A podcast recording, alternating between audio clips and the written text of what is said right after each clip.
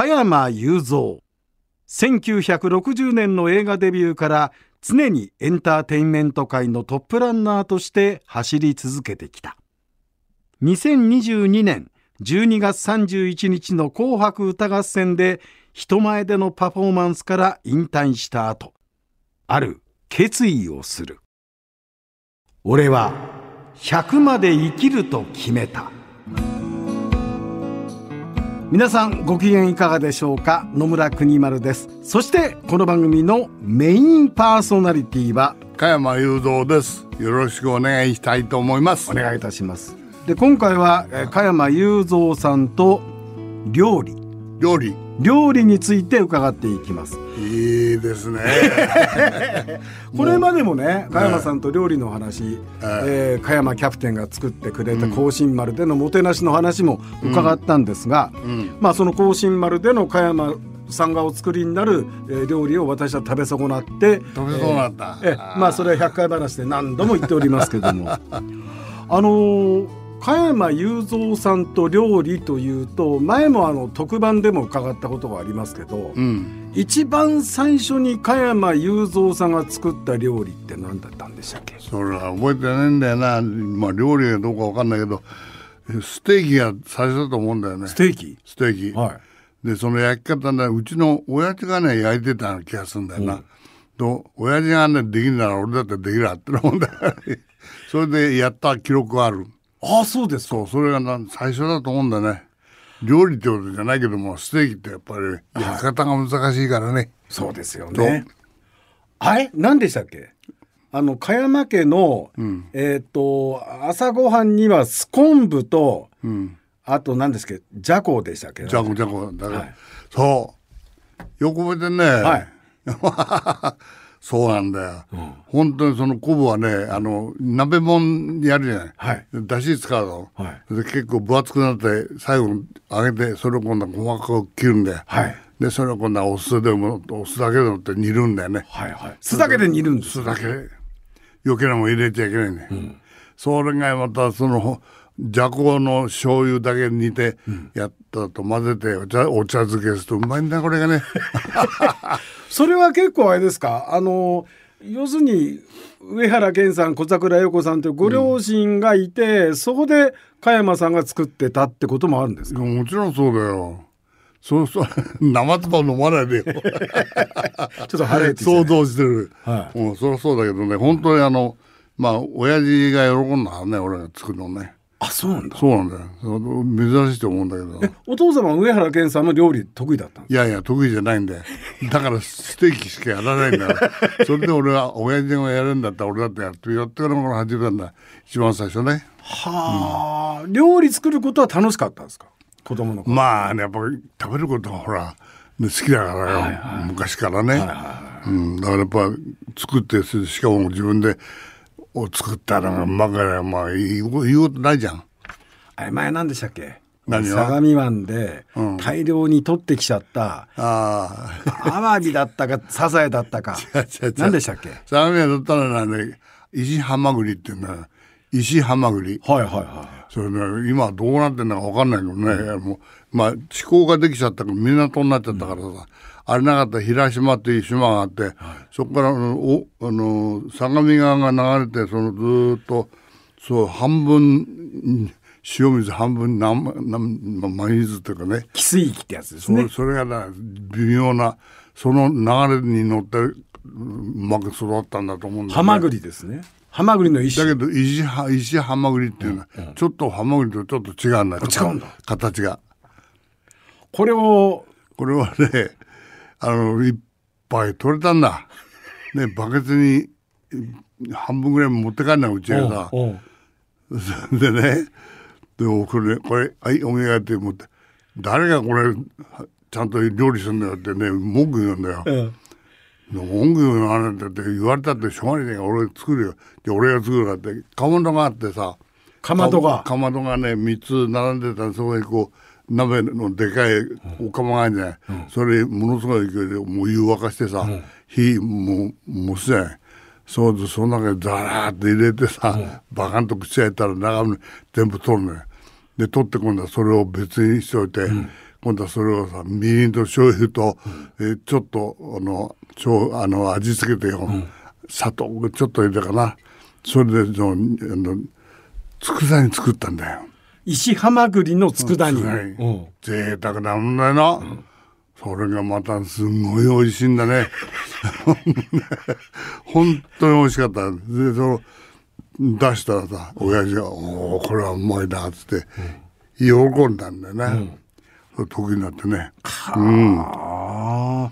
ああの以前もあの加山さんから伺ったことがあります、加山雄三というスターの、まあ、要するに谷もあれば山もあるという谷の時代に大きな負債を負われた、その時にうん。奥様と一つの卵を分け合った時期もあったという話は伺ったことがあります。ああうん。その時ですねいわゆる谷の時代の加山雄三さんは、ん。要するにまあ贅沢はできないっていう。あできねえできね卵一つ奥様と分け合ったわけですそうそうそうでもご飯は食べたい。そうそう。なんかどんなものを作ってらっしゃいました？いやもうその もう待っててね、それで分けるわけよ。一つの卵をさねかき混ぜたらさ、それなんかご飯入れてかき混ぜんじゃない,、でちょっと醤油かけたらもうそれで二人分食べられるね。TKG 卵かけご飯を二人でそお茶碗二つにして。そうなんだよ、うわー。そういう時代ありました。それであのかみさんのお母さんがね、あの四谷でもってお店手伝ってたんだよね、で鷹山っていうさ、あのお店があったんです、そこで余ったらそこへねもらいに行くんだよなんか料理をもらったのもそれでそれもらって帰ってくるんだよ そういうまあそのなんていうかしょっちゅうそういうことやってたね。へー余り物には服があるっつってね。まあね。そう。それはもう大事候にありがたいなと思いながらさ、うん。食えりゃいいやって思うよ。えーでもそう余り物を家に持ち帰って、そこでやっぱり奥様と二人で分け合ってそうそうそう。食べるわけですよね。そうですね。それはまあ奥様もよく食べたからね。まあそういう苦しい時代を乗り越えてその後の加山雄三さん、うん。えー名店の味もですねこっそりとシェフから聞いていたというお話もあったんですが、うん。でその後どんどん料理の腕を上げられていく加山雄三さん、うん。あのーこれは人からしか聞いたことがないんですけども甲信丸のまかない飯の話は前も伺ったことがあるんですけど、うん。うん。甲信丸のそれもあの三代目甲信丸のキッチンっていうのは、うん。もう要するにレストランのキッチンと同じような感じなんですか？いやそうレストランあんな広くないけどね、あの置いとくところが結構広かったよ。はいはいそれですぐそばがあの冷凍庫で、はい。しあのなんていうかテーブルをこうやって蓋開けるようになった。ら、そそのものすごいでかい冷凍庫があるんだよ、それはまあ3か月分の肉が冷凍できるように、はい。だから長期公開出れるようにしたわけだよ、でそれからもちろん冷凍庫は別にあんだ、え一番後ろの方にね、そこにもうでっかい冷凍庫があってさ、まあ長期公開耐えれるだけの持ってくわけだ、はい。それから水もさ自分の海水から真水に変える機械を積んでるわけだよ。はいはい。だからそれをそう自分で水も作れちゃう、それでででガム島まで入ってくあのみ行くじゃないか、はい。航海してね。ゴムの港に入るでしょ、それでもう一番最初あのロープを取ってくれるとおあの人が来るわけだよ、それですっ飛んできてさあの水はいらねえからってからいや水は大丈夫これはもう自分で水作るってそれ言うのが楽しみでさ ざまあみろって気持ちじゃないうけど。ちの船にはちゃんと真水に変えられるのがう。ん。機械が道具があるから、はあの1日1トン作れるんだからだからシャワーを浴びられる、うん。飲めるよね、それでその水質検査をちゃんとけ市役所に出していはい。は出来上がった水を出して検査してもらって、そうとあの非常に普通の水道水よりいいし水の質が非常にい海水が？ええものすごいいいんだと。そういう許可をもらってね、うん、その水も使ってお料理も作ったわけですよね。もちろんですよ、はい。それはもうそれもう何通りものやっぱり作ったねこれは。俺ちゃんとここに、レシピ本あるけどもさ 本がこう書いてあるんだよ。本が写ってるけどさ。加山さん。加山さん。え？おい本作るのかよ。って加山さんが前言ってた本が出来上がりました。えーこれあの加山雄三食べた人が笑顔になるそれが最高の喜び、幸せの料理帳ということで、秘蔵レシピととっておきエピソードが掲載という本が10月12日発売ということです。素晴らしいじゃん、はい、ね角川から定価1870円で発売されます。うん加山さん、こんなこと書いてらっしゃいます。そうです 料理は俺の幸せ。今の楽しみは何と言っても食べることだ。そうだ食を通して幸せをいただく。食を通して幸せを渡す。人生100年時代に一番大事なことは、この幸せの受け渡しだと考えている。だから、この本を手に取ってもらい、今まで自分が作ってきた料理をみんなの幸せにつなげられたらとても嬉しいと。いいこと書いてあるねこれ加山さん自分で言ったんですよ、これ。そらいやいやだいいこと書いてあるってここに書いてる本当そうなんだよはい。作ってみな美味しいよってこう書いてあるでしょ型にははいはいはい。本当そうなんだよね、でこれでやったらもう間違いないんだちょっとねしばらくの間この幸せの料理帳のレシピをちょっとご紹介しようかなと思うんですよ。ああ喜んでいいんじゃないですかこれね最初にうちのスタッフもみんな、うん。これ簡単だよなっていうのが、簡単なのもあるんだよだからね。いいですか？リスナーバラハン。そバラハン。さあバラハンってなんかどっかの世界のどっかのね有名料理かなって。バラハンっていうのはうバラバラのハンバーグと略してバラハン。そうなぜかってね。ハンバーグするのさまとめてこうやって握んなきゃいけないじゃん、はいはいはい。それめんどくさいじゃんよ、はい。でそれぐちゃぐちゃやってそのまま煮ちゃってそれしょし焼酎入れたら味付けてさ、それで食べてみた。そしたら自分のご飯の量に合わせてかけかけて食べれれば食べる時に自分で加減するわけで、はいはいはい。これが美味しいんだねこれ。それからもうき大変な人気だからさ船の中で、それでもそれずーっと作り始めてもう鳥焼きの棒もあるけどやっぱりそうだね豚肉のがね入ってると美味しいんだよね。バラハン。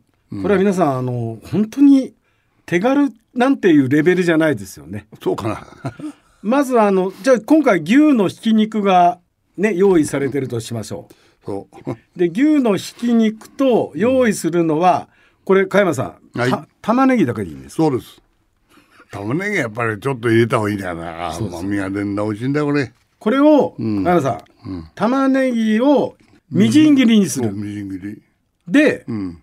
あのそこでこう混ぜたりとかするんじゃなくて、うん。これをフライパンに入れちゃうわけですね。そうですね。ええ。うん。その後どうすればいいんですか？どうしましょうか？それであとだに肉やなんか入れるでしょ、それで混ぜていく。ちょっとし汁が出てくるんですごい肉の美味しい汁がそうそうそう。玉ねぎからも出てそうそうそう、はい。それにちょっとこうあのえ襟じゃないけど、わ脇にそ縁の部分ですねそうそう。フライパンの。そうそれでちょっと焼けてるところそっと回しながら醤油かけんだねこれがうまいんだねこれそれで混ぜたらもうちょうどご飯食べる時かけるじゃん、と自分の好きなだけかけて、それでそれとご飯と混ぜるの自分で混ぜてんだよ、いい具合に口の中で溶け溶けてくんだね。これうまいんだね あの幸せの料理長のレシピは用意するものは牛ひき肉 300g 玉ねぎ1個、えー顆粒コンソメ大さじ1分の1で粉チーズが大さじ1醤油大さじ1分の1塩コショウ各適量サラダ油は大さじ1なんですが、玉ねぎはこれ粗みじんにするといいそうです。そうだねあんまりあの細かくしないのよはい。でフライパンに油を熱してひき肉を炒めて、色が変わったら玉ねぎ投入、でコンソメ粉チーズ醤油で調味塩コショウで味を整えるということです、そういうことですね。今加山さんの話からすると、うん。なんかあのコンソメとかチーズいらなくね？やんなことないけどね。よりコクが出るわけですよね。そう出るよでそれでもう要するに味がついちゃうわけだから、だからその醤油醤油味にするか、塩味にするかとかなんかそれ自分で決めりゃいいわけだよ、はいはいはい。少しやっぱり醤油は焦がし気味で入れるんだよね。これ回しながら入れる、それがコツだね。ですね、うん。でそれを皿に盛って、うん。適量自分でご飯の上にかけて食うっていう。これはうまいな。美味しいよ。だから食べてみなってんだよ これ今すぐにでもできますよね。そうそうそうそぜひあのお試しいただければと、うはい。ええ。あの次回もですねこの幸せの料理長から、えーレシピをちょっと伺いたいと思いますんで、はいえー次回もよろしくお願いいたします。こちらこそよろしくお願いします。